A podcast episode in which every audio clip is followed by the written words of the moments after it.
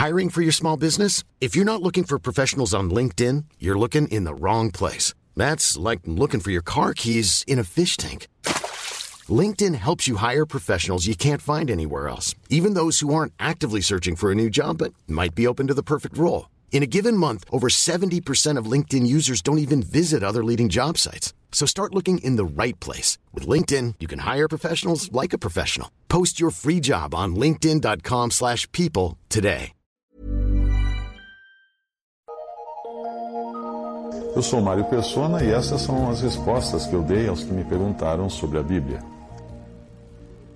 Você escreveu perguntando o que significa a palavra Abba. Eh, nós temos na, nos evangelhos a expressão Abba Pai, que são na realidade duas palavras iguais expressas em línguas diferentes. Elas aparecem três vezes no Novo Testamento e têm o mesmo significado. Abba significa pai em hebraico. Portanto, no Novo Testamento original está Abba em hebraico, seguido do seu equivalente grego, que foi traduzido para o português sem que a palavra hebraica tivesse sido traduzida.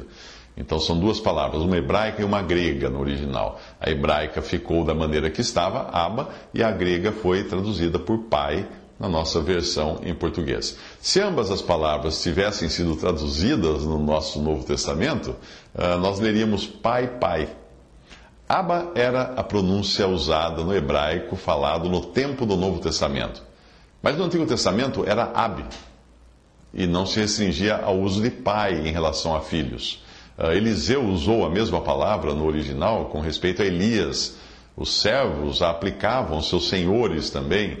Isso você encontra em 2 Reis 2,12, 5,13, 6,21, etc. Jeová perguntou em Jó 38, 28, a chuva porventura tem pai? E foi usada essa palavra.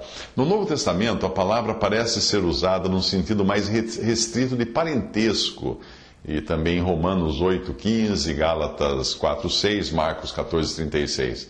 Alguns até sugerem que as duas palavras, em língua hebraica e grego, tenham sido colocadas juntamente para que tanto aqueles que eram judeus de origem, como aqueles que tinham sido gentios, pudessem igualmente dizer Pai, cada um na sua própria língua.